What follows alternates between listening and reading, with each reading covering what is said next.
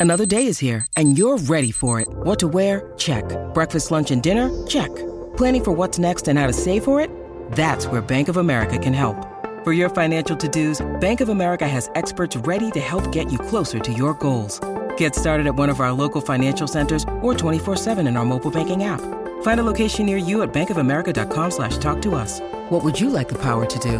Mobile banking requires downloading the app and is only available for select devices. Message and data rates may apply. Bank of America and a member FDIC. At Evernorth Health Services, we believe costs shouldn't get in the way of life-changing care. And we're doing everything in our power to make it possible. Behavioral health solutions that also keep your projections at their best? It's possible. Pharmacy benefits that benefit your bottom line? It's possible. Complex specialty care that cares about your ROI? It's possible. Because we're already doing it. All while saving businesses billions. That's Wonder made possible. Learn more at evernorth.com/wonder.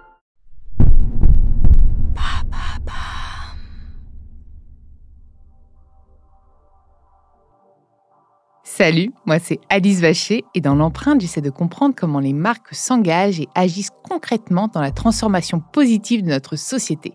Mon objectif est simple, décortiquer et mettre en lumière les initiatives sociales et environnementales des entreprises pour vous inspirer et vous éclairer sur ces sujets. Allez, c'est parti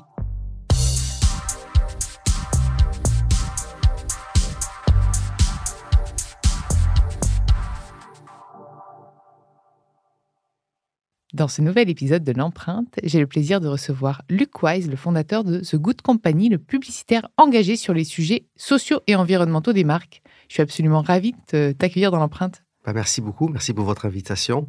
Tu peux me tutoyer, tu sais. Ah bah oui, c'est vrai, mais c'est vous collectif parce qu'il y a la régie derrière, donc euh, c'est toujours un travail d'équipe, même si euh, c'est nous qui sommes devant les micros. Exactement. Parle-moi un peu de ton parcours. Tu as un parcours un peu atypique, toi.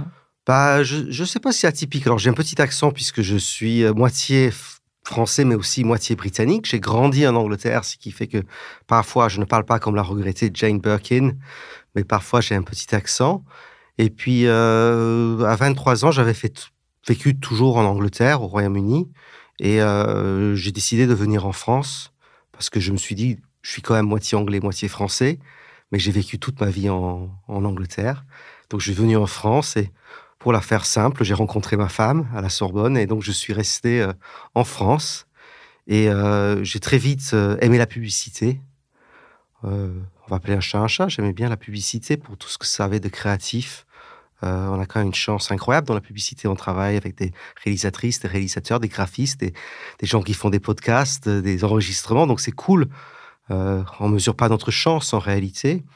Et euh, en même temps, je voulais, à un moment donné, après avoir fait plusieurs euh, grandes agences et aussi fondé deux entreprises auparavant, je me suis posé la question de est-ce qu'il était possible de faire une publicité, une communication plus responsable?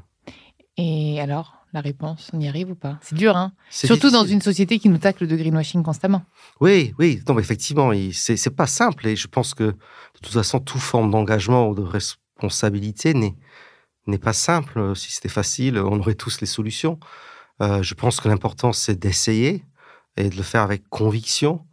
Euh, et tu disais, le greenwashing, c'est un vrai sujet.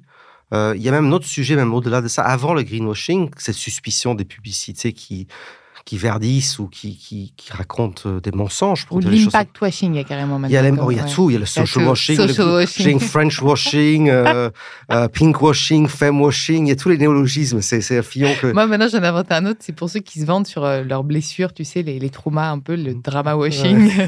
Aujourd'hui, peut-être on fait du pod washing. Hein, c'est possible. Hein, c'est possible. il y a un truc qui est intéressant, même dans la culture française. Donc, le greenwashing, oui. Mais même avant ça, euh, les Français ont toujours été assez méfiants de la publicité de façon générale. Euh, moi qui ai la chance d'avoir cette double vision britannique et française, c'est vrai que les Français ont toujours été assez méfiants de la publicité et des, messages publicitaires des marques ou des messages des marques. Euh, probablement pour des raisons culturelles, peut-être une tradition d'un côté assez marxiste, notamment dans les universités, cette idée que la publicité pousse à des besoins superflus, donc encourage une surconsommation ou une aliénation des gens, donc une critique de la gauche. Et puis aussi un pays catholique par rapport à un pays protestant, ou en tout cas majoritairement. Et c'est Georges Bernanos, le, le, grand écrivain catholique, qui disait que la publicité finalement reposait sur les péchés capitaux puisqu'on poussait à voilà aux différents la cupidité, la, la gourmandise et, et, donc la France a toujours été un pays assez méfiant de la publicité. Et aujourd'hui, il est vrai qu'il y a aussi une méfiance accrue par rapport aux messages liés aux messages environnementaux, le, greenwashing, mais aussi les messages sociétaux, le social washing, le femme washing, le pink washing. Euh, Et comment d'ailleurs, euh, puisque j'imagine que un peu comme moi finalement, même si je n'ai pas le même métier que toi, je choisis les marques avec lesquelles je collabore. Mhm. Comment tu les choisis justement? Parce que si derrière tu décides de, les accompagner sur, euh, sur le fait de véhiculer des messages à impact et mhm. positifs pour mhm. l'environnement ou pour la société, il faut quand même qu'elle soit relativement clean. Alors, je dis relativement, même si on essaie de le faire au maximum, mais aucune marque n'est parfaite. Mais tu, tu vas pas, je vais pas en citer, mais il y en a où tu sais directement que c'est une blacklist parce que mmh. même si elles font du mieux quelque part, euh, ce qu'elles font de base, c'est une catastrophe. Et tu, n'y vas pas. Mmh. Comment, comment tu fais, en fait? Alors, il y a plusieurs réponses. Euh, je pense, de manière philosophique, qu'il n'y a pas d'engagement euh, sans renoncement. il faut faire des choix. si on fait tout, on ne choisit rien. Et aujourd'hui, il faut choisir. On est dans une époque où il faut choisir ses combats. Euh, voilà. Donc, par rapport aux clients, c'est très clair. Nous, on a renoncé à certains secteurs d'activité.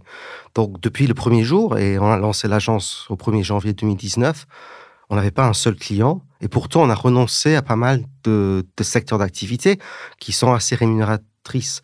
Euh, je vais vous donner des exemples précis. On veut pas travailler avec l'industrie du tabac. On veut pas travailler euh, pour les produits phytosanitaires. Euh, donc Bayer, c'est pas possible. Euh, les énergies fossiles, euh, c'est aujourd'hui un sujet qui a été mis sur la table, notamment pour la Convention citoyenne euh, pour l'environnement. Euh, et qui est aujourd'hui un peu discuté. Nous, d'emblée, on a dit on veut pas travailler pour faire la promotion des énergies fossiles. Et la question qu'on me posait d'ailleurs en 2019, que tous les journalistes me posaient, c'était est-ce que vous travaillerez pour Total? Et à l'époque, je répondais, bah, peut-être si je tombe sur des gens chez Total qui sont sincères dans leur business unit et qui veulent faire avancer les, les, énergies de demain, les énergies renouvelables. En revanche, les énergies fossiles, jamais. Euh, on parle beaucoup aussi, RSE, on a tendance à parler du green, mais il y a aussi la partie sociétale. Récemment, on a décidé, on a fait un vote collectivement, on est une quarantaine à l'agence, j'ai senti qu'il y avait des petits tiraillements, donc je l'ai mis au vote et on a décidé de plus travailler pour tous les jeux d'argent. Donc, quand vous regardez le rugby, parce qu'il y a le coup du monde de rugby en ce moment, ou le foot, bah, les Winamax, les BetClick, euh, la Française des Jeux, représentent des très gros investisseurs, des très beaux clients pour les agences. Donc, pour répondre à votre question de manière peut-être plus concise, oui, on a une liste d'exclusion. Il y a cinq ou six secteurs euh, pour lesquels on ne travaillera jamais. C'est dans nos statuts, c'est dans nos statuts d'entreprise à mission. Euh, on l'a dit publiquement, euh, c'est clair et c'est net. Mais c'est juste par secteur ou par marque? Parce que là, tu vois, tu, là, tu as exclu les secteurs, mais, mais dans certains secteurs, tu vois, tu vas me parler de la, mm. finance et de la banque. Il y a des banques qui sont un peu catastrophiques. Est-ce que du mm. coup, tu regardes après, une fois le secteur, mm. euh, même si le secteur est OK, pour quelle banque tu vas travailler? Oui, il y a deux niveaux en fait. Le premier niveau, c'est qu'il y a une liste d'exclusion. Donc ça, c'est non, parce que des marques de ces secteurs, on ne veut pas bosser pour eux. Et après, comme tu le disais très justement, les marques, les entreprises, sont comme les personnes. Personne n'est parfait. Euh, le, ce qu'il faut essayer de jauger, c'est euh, la sincérité de ces personnes d'aller dans le bon sens. C'est compliqué ça. Hein pour... enfin, moi, je fais la même chose. C'est compliqué objectivement. Hein. c'est horriblement compliqué.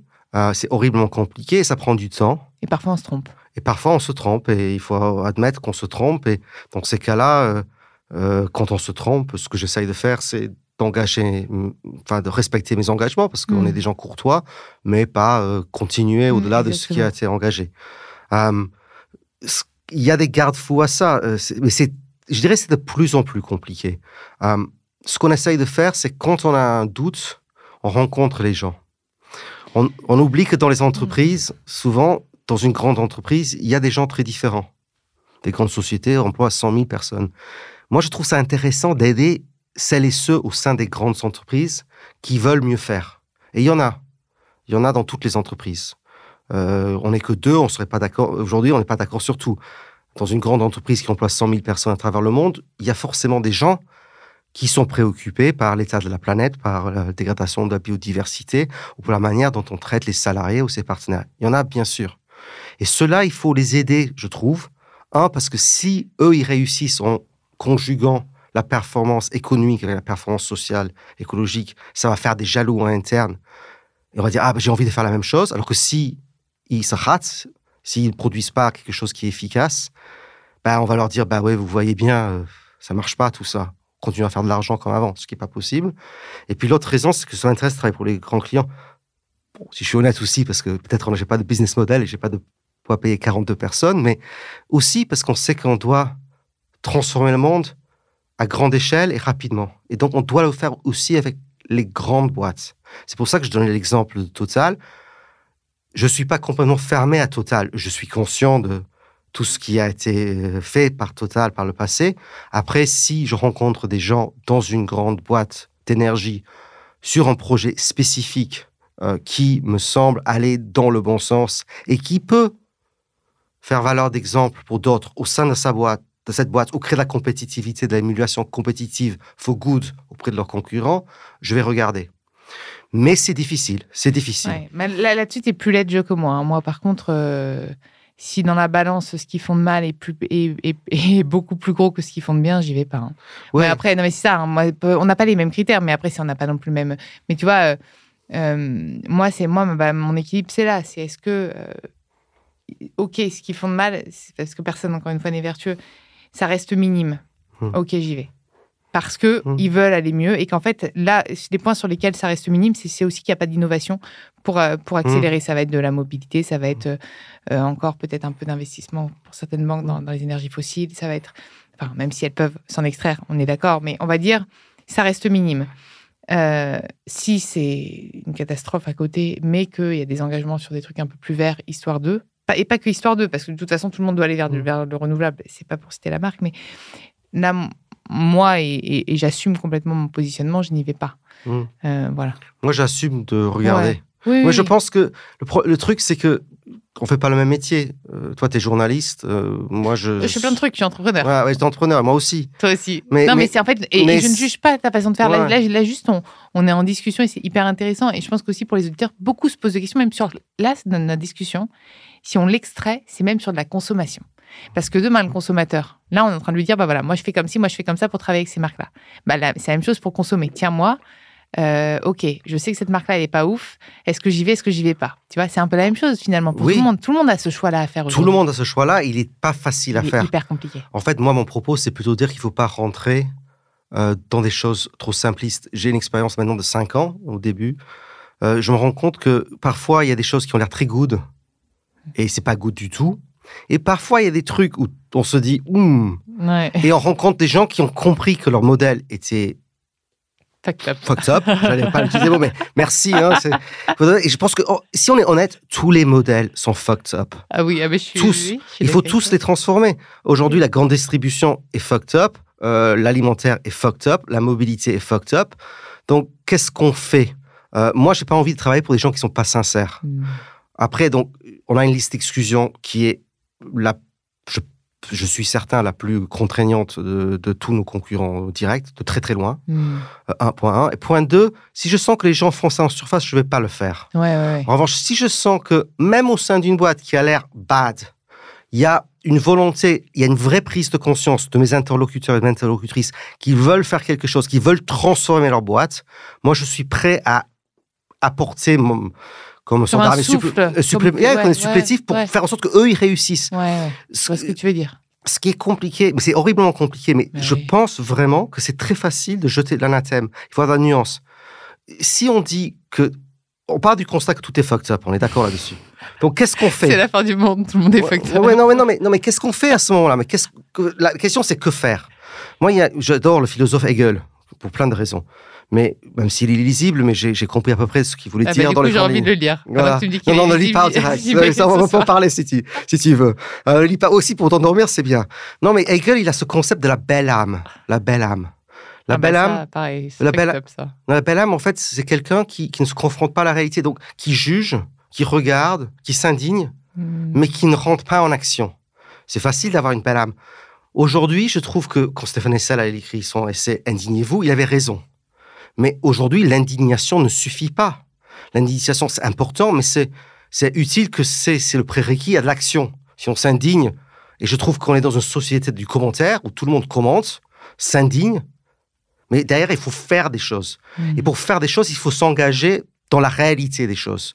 On peut regarder, observer et dire que c'est pas bien. On peut aussi se dire it's fucked up. Je lève mes, je retrousse les manches et j'y vais.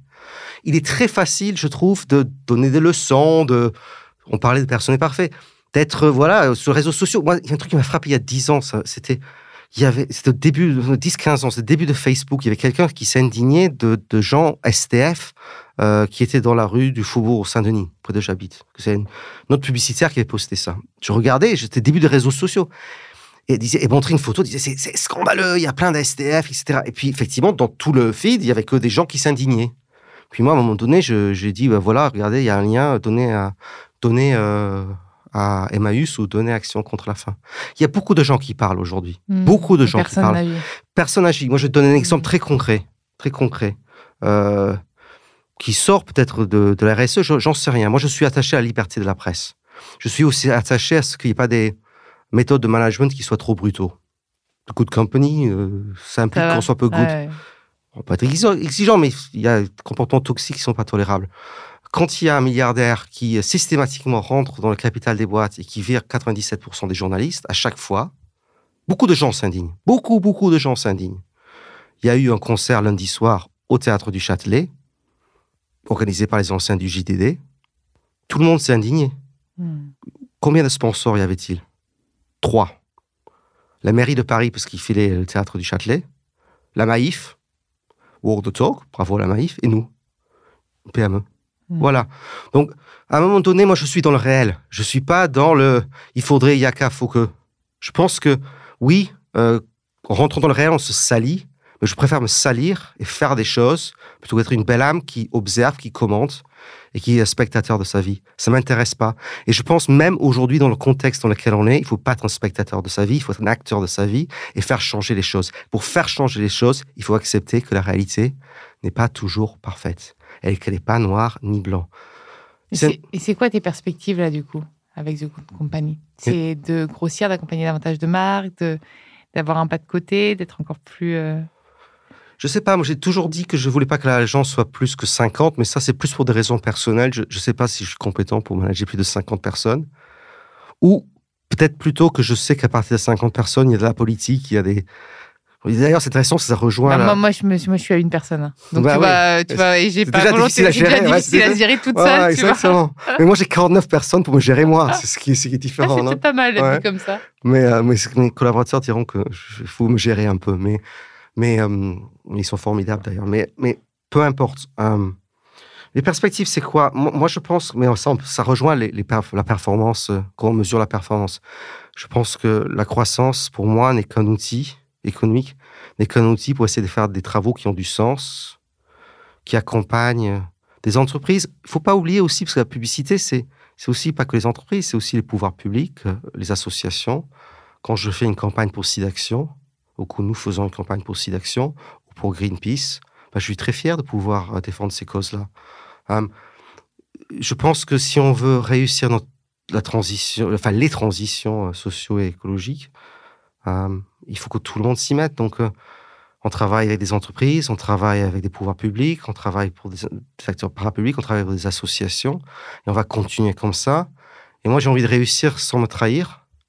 Donc, c'est très clair, on a déjà renoncé à peut-être 20% du marché publicitaire, et euh, je prendrai, euh, nous prendrons jamais un brief où on travaillera jamais pour des gens où on sent que c'est trop, c'est fake, quoi. Je peux vous donner des exemples très concrets au début de l'agence, on n'avait pas de clients, ce que j'ai déjà expliqué. Hein. On, s'est lancé par conviction, pas par opportunisme. En général, une agence de pub, pour les auditeurs et les auditrices qui ne savent pas, en général, une agence se crée parce que il y a un client qui dit je vais vous suivre. Voilà, je ah, Luc, si vous créez votre boîte, euh, ce serait chouette de travailler avec vous. Nous, on est parti de rien, on était 7 ou 8 fondateurs et fondatrices, on a commencé sans rien. Et donc, à un moment donné, il fallait quand même gagner de l'argent. Et j'ai reçu euh, un brief d'une marque alimentaire assez connue on était plutôt contents. Et puis, euh, ils nous disent, voilà, on a besoin de vous parce que on a plein d'engagements, mais ils sont méconnus. Bah, on se dit, chouette, un client plus engagé qui a l'air d'être sur la bonne voie. Et puis, on a besoin de fric, donc il euh, faut y aller, quoi. Et euh, on relit le brief et puis on se dit, mais c'est bizarre parce qu'ils sont pleins de labels, mais on n'en connaît aucun. On n'en connaît aucun.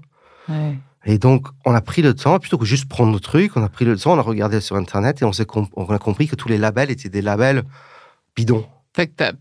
Labels pour, fucked up. pour reprendre notre terme. Voilà. Et du coup, bah, j'ai rappelé le client et j'ai dit, écoute, je suis désolé, mais je, je trouve que vos engagements sont pas assez euh, substantiels, ne sont pas assez sincères.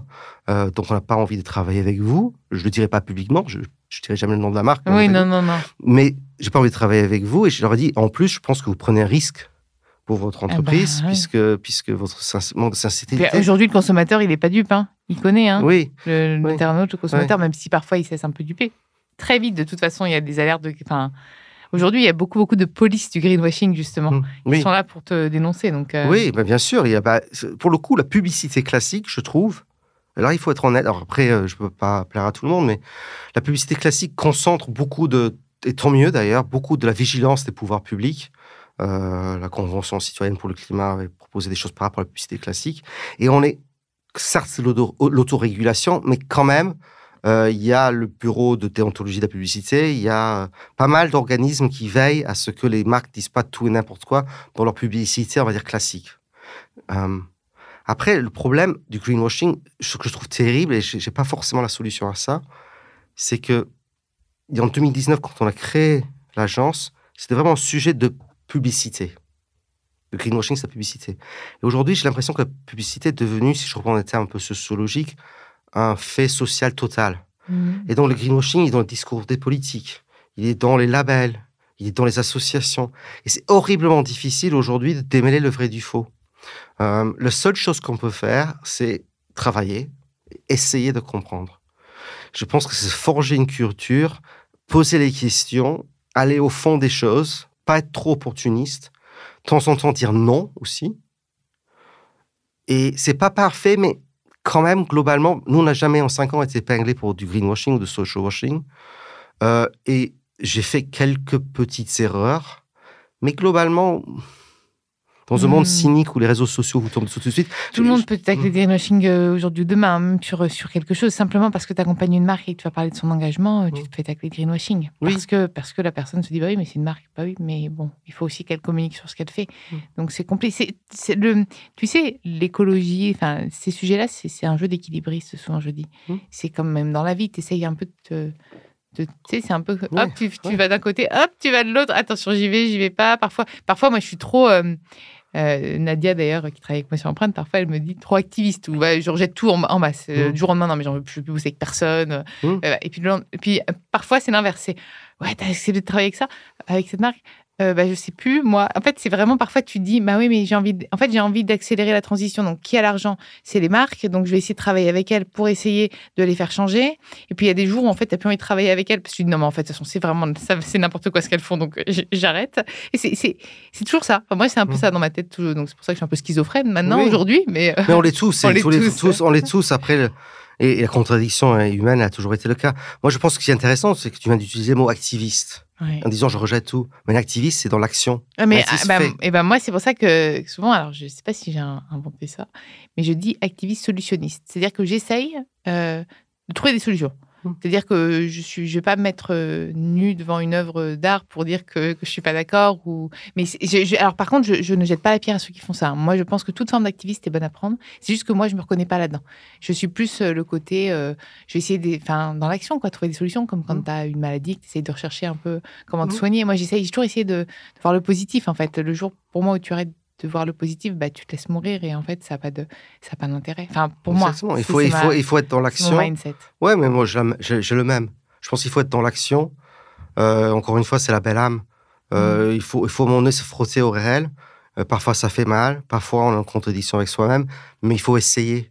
Je pense que il y a un truc même de devenir adulte, de devenir soi.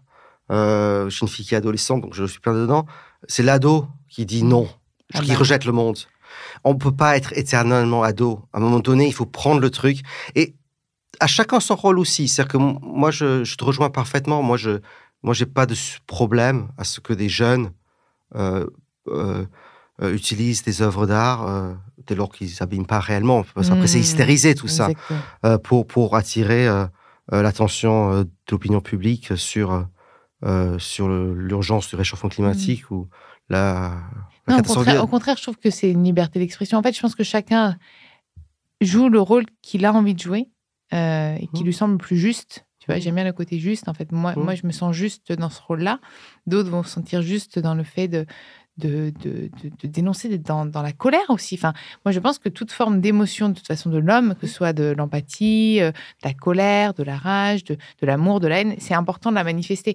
Et peu importe la forme que ça prend. Après, en effet, il faut éviter les guerres et, et les conflits.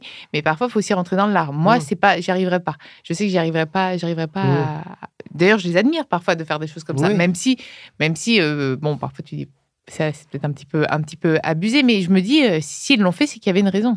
Oui, moi je ne m'offuse pas de ça parce que je trouve aussi que ce qui a été le scandale d'aujourd'hui, enfin demain devient normal, c'est-à-dire que les suffragettes, quand elles se jetaient euh, euh, sous les, chevaux à Ascot, il y en a une qui est morte d'ailleurs, on trouvait ça absolument scandaleux et maintenant on, se rend compte que c'était juste.